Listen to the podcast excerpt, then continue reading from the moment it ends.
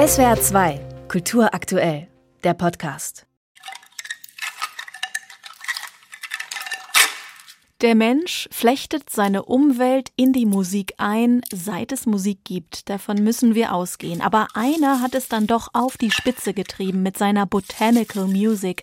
Der wohl modernste Komponist der Moderne, John Cage, brachte 1976 Kakteen und andere Pflanzen zum Klingen.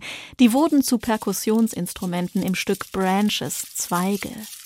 John Cage war nicht nur ein leidenschaftlicher Pilzsammler, ein Fan der Mykologie, zweifellos ein Naturfreund, er schuf auch freigelassene Musik, wie sie später genannt wurde, Musik, die keiner Intention folgt, das genaue Gegenteil der abendländischen Musiktradition, die alles genau plant und kontrolliert.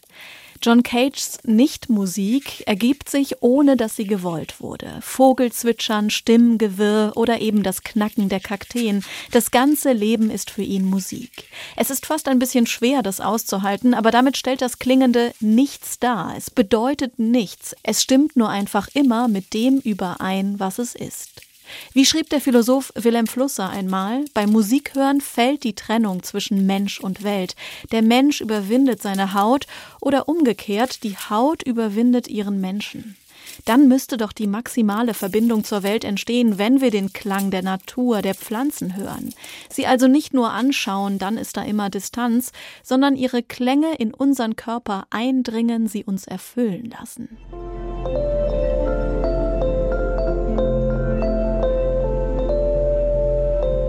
Wir wissen heute, Pflanzen erzeugen selbst so etwas wie Töne. Sie senden elektrische Impulse zwischen Blättern und Wurzeln hin und her. Sie reagieren auf Berührung und Licht. Diese Impulse verwandeln Klangkünstlerinnen und Künstler über einen Synthesizer in musikalische Harmonien.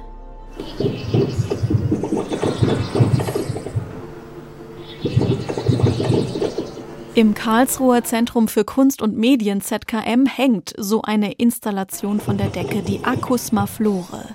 Wenn man die sensiblen Blätter oder Stängel der Topfpflanzen antippt oder sie streichelt, antworten sie mit einem Klang. Diese sogenannten Musical Plants sind im Grunde die Krönung der John Cage Methode. Authentischer geht es wohl nicht.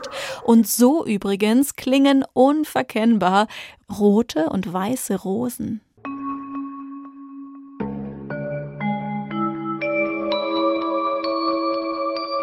Und damit wären wir bei der Esoterik angekommen. Ökospirituelle Lebensgemeinschaften wie Damanhur in Norditalien beanspruchen für sich, mit Pflanzen sprechen zu können.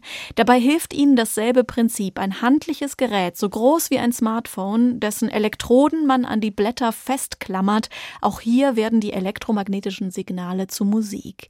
Wer mit der Pflanzenwelt kommuniziere, verspricht der Gerätehersteller, würde erkennen, dass Pflanzen intelligente und bewusste Wesen seien. Das wieder wiederum würde uns alle zu Klimaschützern machen, was man getrost bezweifeln darf, wobei Wissen das eine ist, die Kenntnis der Studien zur Klimakrise und Fühlen das andere, das Gefühl, dass Pflanzen wirklich leben, Töne von sich geben und empfindsam sind. Offensichtlich sucht die Menschheit die Verbindung zur Welt, wenn sie sich so für Pflanzen erwärmt, sie zu Musik macht. Was bei aller Skepsis fürs Esoterische doch ein Zeichen dafür ist, dass wir noch nicht ganz verloren sind. Wir haben die Welt noch nicht aufgegeben. Oder, um es mit John Cage zu sagen, Klänge haben kein Ziel, sie sind und mehr nicht, sie leben. SWR 2 Kultur aktuell überall, wo es Podcasts gibt.